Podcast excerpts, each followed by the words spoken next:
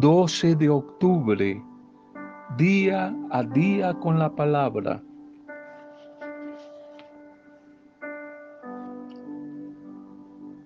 Tratemos siempre de evitar palabras negativas que vayan a crear imágenes de derrota, de miedo, de fracaso en nuestra vida. No olvidemos que la derrota el fracaso no existe sino en la mente humana. El fracaso no existe en los planes de Dios para tu vida y para mi vida. El fracaso, la derrota, el sinsentido, no existe en las cosas ni en las otras personas.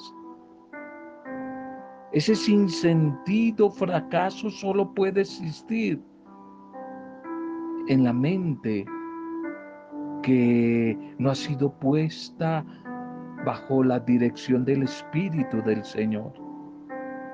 Por eso aleja sus pensamientos y más bien piensa que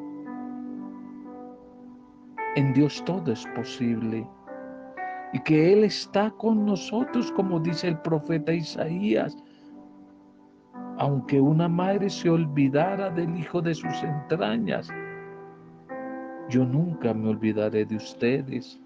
Los llevo tatuados en la palma de mi mano.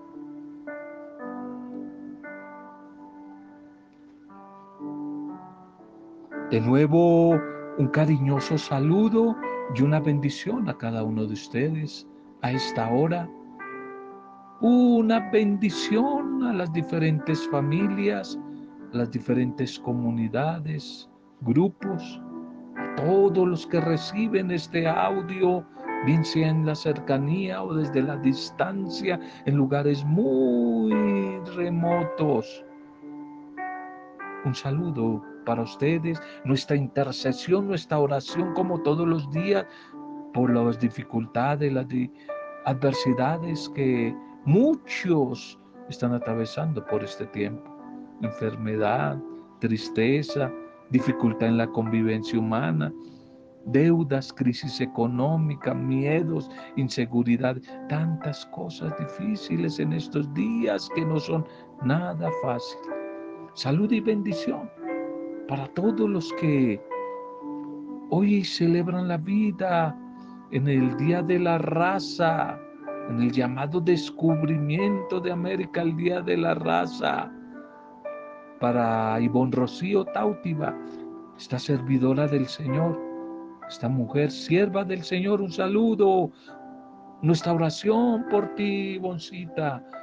unimos a tu familia, a tu sobrino, a tu hermana, a tus tíos, todos los amigos, toda tu gente del ayer, tu gente del hoy, para invocar el nombre de nuestro buen Dios en gratitud, en alabanza, pidiendo que la obra que Él inició un día en ti la siga llevando a partir de este nuevo cumpleaños a feliz término, pidiendo que te siga pasando la otra y que sigas disfrutando de lo mejor que hay en su pensamiento y corazón, que es su amor que es el don de su Espíritu para ti. Un feliz día, bendiciones y en ti a todos los que están de cumpleaños. No sé si lo mencioné ayer, en días pasados, se me olvidó recordar a Ángel Manuel Franco. Hoy de nuevo lo menciono y oramos por él, oramos por sus padres, los abuelos, los tíos, la familia, toda la familia de Ángel Manuel y a todos los que hoy están celebrando la vida. Primer mensaje para este día, el desarrollo, el fruto y el crecimiento, a la final lo das Dios. Depende, es de Dios. Libro de Isaías capítulo 30, verso 15. Dijo el Señor, el Santo de Israel, en descanso y en reposo seréis salvo, en quietud y en confianza experimentarás fortaleza y nadie te la quitará. nadie te la quitará. Isaías 30, 15. El crecimiento, el fruto, el desarrollo depende de Dios a la final. A veces nos puede pasar a todos que podemos llegar a sentir como una profunda frustración cuando no vemos frutos.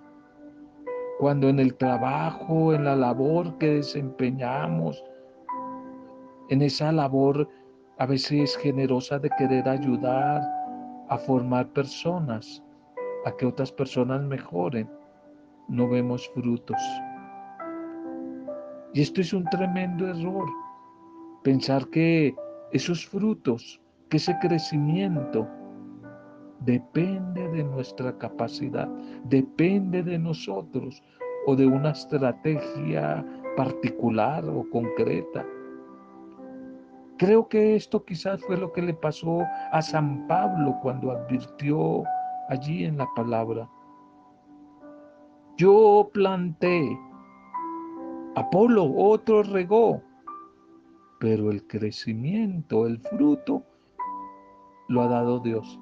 Es Dios. Primera de Corintios 3:6. Si Dios no hubiese tenido esa generosidad de bendecir y de dar fruto, todo hubiese sido perdido y en vano. Por eso Pablo tiene como clara esa premisa, esa idea. Se hubiese desanimado fácilmente al haber plantado, trabajado y trabajado y no haber visto ningún fruto, o al regar y no notar avances. En otras palabras dijo, el asunto se trata, el asunto de si crece o no, si dará fruto o no, si asimila lo que les estoy dando o lo desperdician. No me incumbe a mí, no depende de mí. Es asunto exclusivo de Dios. Él se encargará del crecimiento, de la bendición, del fruto. Como se ha dicho, nosotros, nosotros podemos contar las semillas que hay en una manzana, pero solo Dios puede contar las manzanas que hay dentro de una semilla. La obra es de Dios, la semilla es de Dios y por tanto los resultados dependen de Él, son de Él. Y en un pasaje similar, Pablo recuerda que todos somos simples servidores, colaboradores de Dios y no Él de nosotros, no lo contrario, nosotros de Él. Primera de Corintios 3:9. Pareciera que a veces nos echamos su obra al hombro y nos cargamos creyendo que es mi obra y que todo depende de mí. Dios se encargará a su tiempo, tierna y pacientemente en su sabiduría, de enseñarnos que hay que tener paciencia y que la obra, el fruto y el crecimiento depende de Él. Sería tan necio como intentar arar la tierra, colocar la semilla, sembrar la semilla, echar agua, traer un banquito por ahí, sentarse al lado del surco y empezar a cabecear de sueño y disponernos a esperar que la semilla mágicamente brote, crezca y fructifique. ¿Qué le diríamos al campesino, al agricultor que se encuentra en esa ridícula situación? ¿Qué le diríamos? Bueno, creo que ya respondí esa pregunta. No tenemos ni idea del alcance de la obra que estamos haciendo en el nombre de Jesús. Hoy debemos seguirnos levantando y seguir trabajando, lanzando la semilla, y tener claro que el que va a hacer que fructifique, que crezca es el mismo Dios. El mismo Dios que un día nos va a preguntar, Señor, ¿y cuándo te vimos hambriento y te alimentamos con sed, te dimos de beber desnudo y te vestimos enfermo y te ayudamos en la cárcel y fuimos a verte? Y Él nos dirá, por cuanto lo hiciste a uno de estos pequeños, cada vez que lo hiciste con tu hermano, con el otro, era mía quien me lo estabas haciendo. Mateo 25, 34 al 40. Nuestra preocupación es seguir trabajando, seguir sirviendo, seguir ayudando, seguir atreviéndonos a descubrir el rostro sufriente y crucificado de Cristo en todos nuestros hermanos necesitados. Seguir sembrando la semilla, que Él es el que va a hacer que dé fruto, no nosotros. No lo olvides, Podemos contar las semillas que hay en una manzana, pero solo Dios puede contar las manzanas que hay dentro, dentro de una semilla. La liturgia para este día, llamémosla, limpiemos primero el corazón, primero operación corazón, limpiar, limpiar el corazón. La primera lectura para hoy Seguimos con la carta a los romanos que ayer la iniciábamos. Romanos 1, 16, 25. Yo no me avergüenzo del Evangelio, va a decir San Pablo. Yo no me avergüenzo del Evangelio. San Pablo es consciente de la urgencia de anunciar el Evangelio, de anunciar el mensaje de la salvación se siente impaciente por hablar de él a los cristianos de Roma, a pesar de lo contradictorio que podía resultar para el pensamiento filosófico, intelectual de la época, ese mensaje de la cruz que Pablo anunciaba. Pablo no se avergüenza de anunciarlo, no le da miedo predicar ese mensaje. Quien cree en el Evangelio encuentra en él la fuerza y la sabiduría de Dios. Y por el contrario, quien se avergüenza, quien se aparta de él y, del Creador, cambiando la verdad por la mentira y siguiendo sus, sus propios proyectos, irremediablemente caerá en la idolatría de la misma criatura humana y caerá en las manos del mismo hombre que es egoísta. Pareciera como si el mensaje de esta lectura hubiese sido escrito directamente para nosotros hoy. A veces pretendemos conocer a Dios por la ciencia, por la intelectualidad. Y la fe auténtica brota solo de la adhesión a la persona de Cristo como resultado de una relación, de un encuentro personal con Él.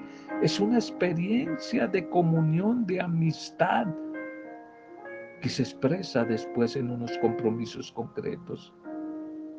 Por eso es evidente nuestro desconocimiento de Dios y a veces el culto que le rendimos a las criaturas, a lo creado, en vez al Creador. ¿Cómo se adora hoy nuestro cuerpo? ¿Cuánto gastamos, cuánta fortuna buscando la eterna juventud, el elixir de la eterna juventud?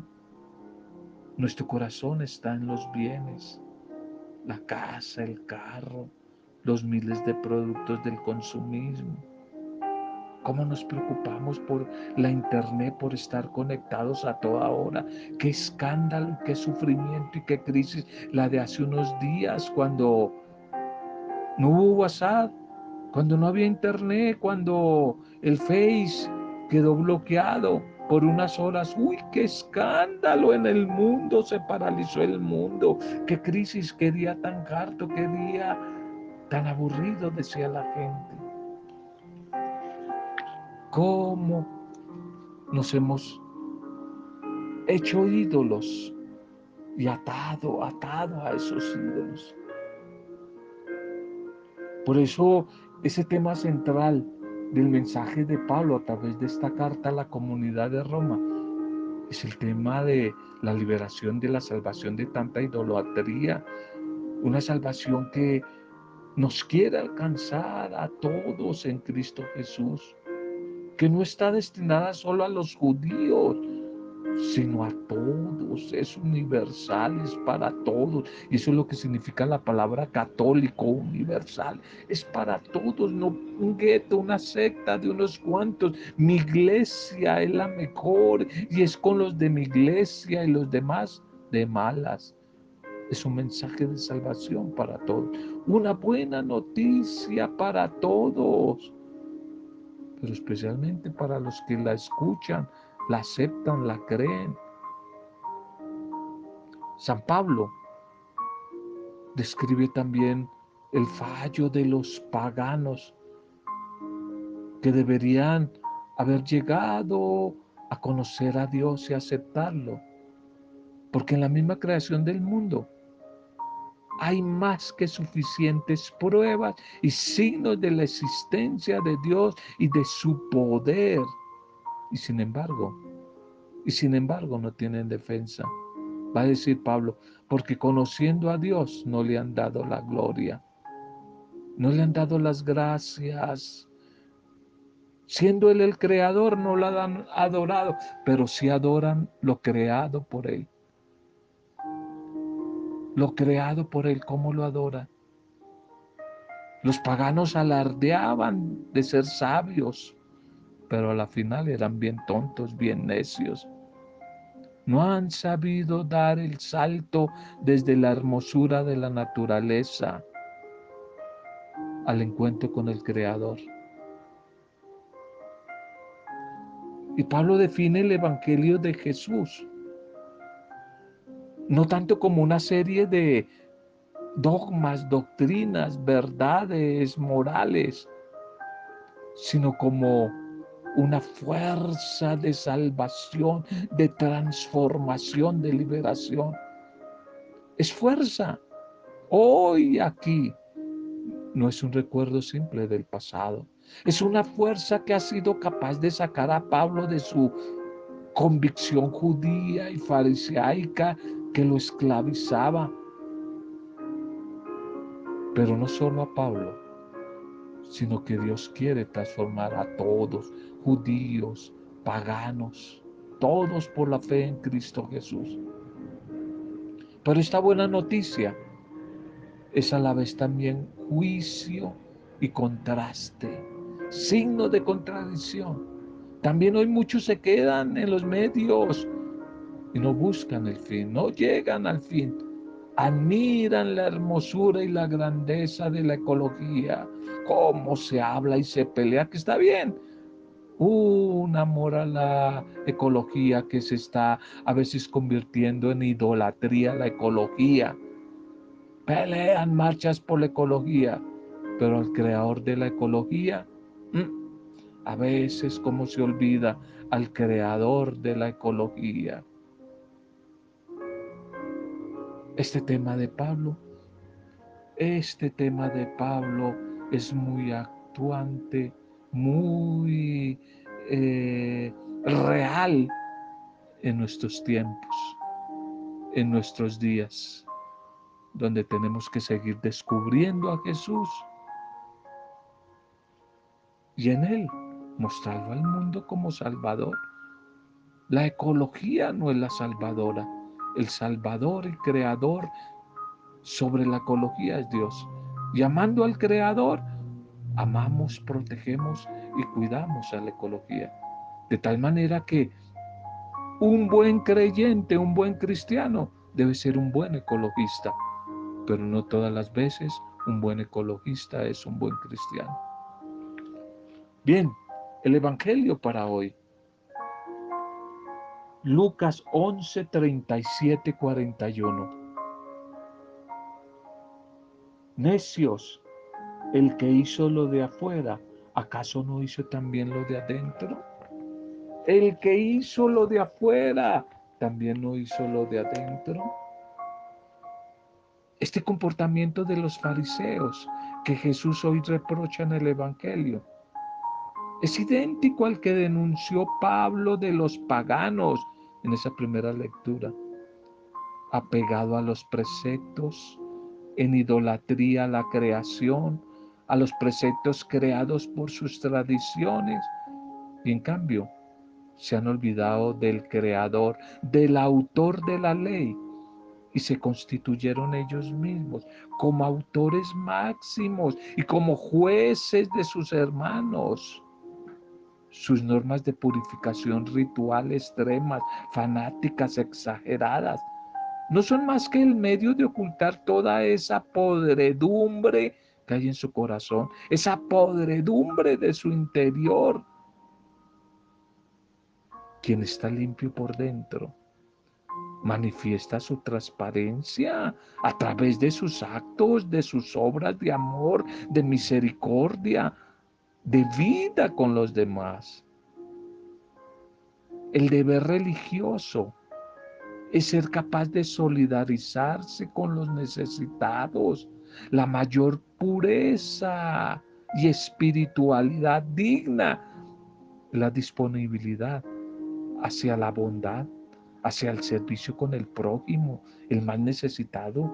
De aquí nacen los buenos pensamientos, los buenos sentimientos, los buenos propósitos, las buenas intenciones de la vida cuando compartimos lo que somos, lo que tenemos con los demás, nos sentimos limpios por dentro. Porque nuestra conciencia no nos reprocha nada. Por eso sobran tantos ritos inútiles, vacíos, ridículos, para tratar de tranquilizar nuestra conciencia. Este viaje de Jesús, no lo olvides el contexto ya camino a Jerusalén. Lucas el Evangelista lo quiere situar en medio de una serie de recomendaciones y diferentes experiencias. Por eso durante tres días vamos a escuchar duras denuncias, duras denuncias de Jesús contra la hipocresía y falsedad de los fanáticos religiosos es decir, de los fariseos. Los fariseos en sí eran buenas personas, como muchos que hay, creyentes, cumplidores del templo, no se pierden la corrida del cáter cada ocho días, a veces todos los días en el templo, ayudan, dan el diezmo, ayunan, el pastor, el sacerdote dice cualquier cosa y ellos son fieles cumplidores, que hay un seminario, ellos van, no eran mala persona. Eran personas en sí deseosas de querer agradar a Dios en todo. Pero tenían el peligro de poner todo su empeño solo en lo externo, en la fachada, de cuidar las apariencias, de sentirse demasiado satisfechos de su propia santidad. Se creían mejor que los demás, ellos eran los únicos. Los demás era una partida de patirrajados, pecadores, mala gente. Por eso Jesús los ataca. Por eso Jesús les condena su manera hipócrita de actuar, esa de actuar con un deseo de mostrarse. Jesús quiere que reflexionen y que cambien, que se conviertan. Ellos también necesitan de conversión. Tal vez no haya que pensar que Jesús dijo todo esto precisamente en casa del fariseo que lo había invitado a comer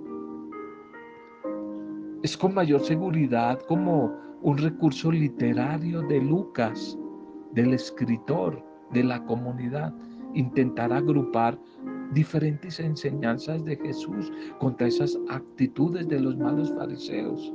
En cambio, Mateo y Marcos la sitúan en otro contexto. Hoy la acusación es que estos fariseos solo se preocupan por cuidar lo exterior como si estuvieran desde esa época ya en pandemia, a toda hora bañarse en las manos. Que está bien por higiene, está bien, pero ellos lo hacían ya por religión, por fanatismo religioso, por agüero, por superstición. Limpiarse en las manos, purificar los vasos por fuera. Y eso sí, olvidarse ni descuidar lo interior, lo del corazón. Por dentro rebosaban de maldad, de robo. Lo de dar limosna es uno de los temas preferidos de Lucas, pero no se sabe a qué se puede referir esto de dar limosna de lo de adentro. No se ha tenido claro, los estudiosos no han tenido claro a qué se pudo referir esto, dar limosna de lo de adentro quizás de las buenas intenciones, buenos valores que internamente tenemos. Eso es lo que teníamos que dar hacia afuera, pero no es claro. Darse a sí mismo será. Dar su tiempo, compartir el tiempo, darse desde adentro con el corazón sincero y no solo con la apariencia exterior. No es fácil. No es fácil. Estos detalles exteriores que caracterizaban a los fariseos. Pueden ser legítimos, pero sin embargo no son tan importantes como las actitudes sinceras, las actitudes internas que nacen del, del corazón. Claro está que también hay gestos externos y ritos celebrativos en nuestra vida de fe.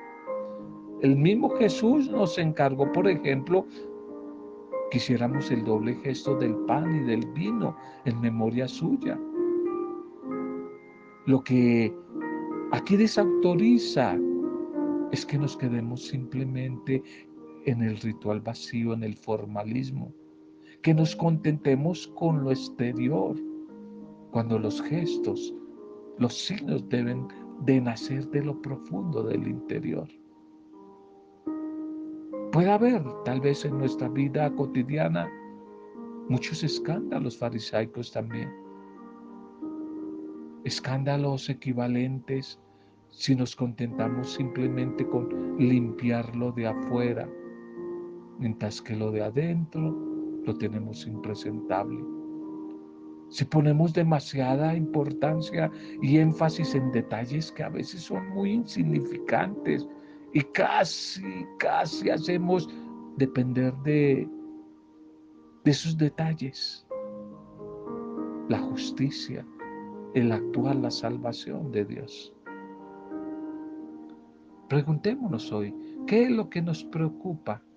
¿El ser o el aparecer? ¿El ser o el aparentar? ¿Cumplir los ritos externos? ¿O más bien la conversión y la pureza sincera de mi corazón. O ir hacia afuera y hay que cumplir los ritos, lo del templo, porque eso es sagrado. Y eso es la sinceridad de mi corazón. ¿Qué me preocupa más? Preguntémonos, ¿será que nuestra religión, nuestra iglesia, nuestra espiritualidad es la religión, la espiritualidad del deber? ¿O la espiritualidad y la iglesia y la religión de la fe? Del amor en acción, del perdón, de la misericordia y del servicio? ¿Qué señales constantes de apertura manifiesto hacia mi prójimo? ¿Qué debería purificar de mi práctica espiritual, religiosa? Bien, no lo sé. No lo sé cada uno que nos metamos ahí en nuestra propia intimidad, en nuestra propia conciencia. Démosle gracias al Señor, pidámosle a Él, el Jesús liberador, que nos ayuda a liberar nuestro corazón de tanta hipocresía, de la apariencia, del engaño, de la superficialidad que nos apartan del amor de Dios, que nos llevan a tantas críticas y a juzgar a veces con dureza a nuestros hermanos. Señor, gracias por tu palabra en este día, por el mensaje de hoy.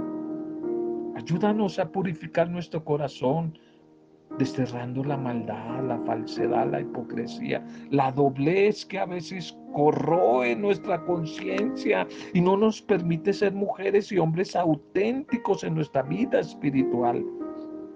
Por favor, Señor, a través de tu Espíritu, concédenos la gracia de actuar con transparencia, siempre intentando buscar agradarte en todo cuanto hagamos, Señor, sin deseos de mostrarnos de pretensiones, de recibir los elogios, los aplausos de los demás. Regálanos a través de tu espíritu la fortaleza necesaria para asumir nuestra espiritualidad con fe, con misericordia, para animados por ti en ese camino discipular, hacernos testigos que demos testimonio a los demás que quieren emprender ese mismo camino, Señor. Gracias, bendito Padre Dios. Gracias, bendito Padre Dios, por tu compañía, por tu palabra, por tu bendición. Gracias, Señor. Gracias. Bendito, bendito, alabado sea, Señor. Ven a nuestra vida, entra en nuestras vidas, en nuestras casas, en nuestro corazón. Y sigue siendo tu morada. Que a través de la palabra que hoy hemos compartido, sean bendecidas nuestras vidas, mujeres y hombres, familias en dificultad, parejas en dificultad, mujeres y hombres que están solos, se sienten solos y solas, empresas, microempresarios que están viviendo situaciones difíciles por este tiempo duro, enfermos, cautivos, oprimidos, nuestras comunidades, grupos, parroquias, iglesias, Hoy oramos por ellos, nuestros gobernantes, nuestro país, nuestras ciudades, nuestros barrios. Por todos los que hoy como Ivonne Rocío Tautiva están de cumpleaños. Que sean bendecidos como Ángel Manuel. Que sean bendecidos, sean bendecidos todos los que valoran, agradecen, disfrutan, comparten la vida como ellos. Hoy oramos por todos ellos. Lo hacemos en el nombre tuyo, Padre Dios Creador. Lo hacemos en el nombre tuyo, Jesucristo, Hijo del Dios vivo. Jesucristo, nuestro Rey, nuestro Salvador, nuestro Señor y Salvador. Y lo hacemos en el poder de tu intercesión, Espíritu Santo, santificador, vivificador, dador de vida nueva, Espíritu Santo.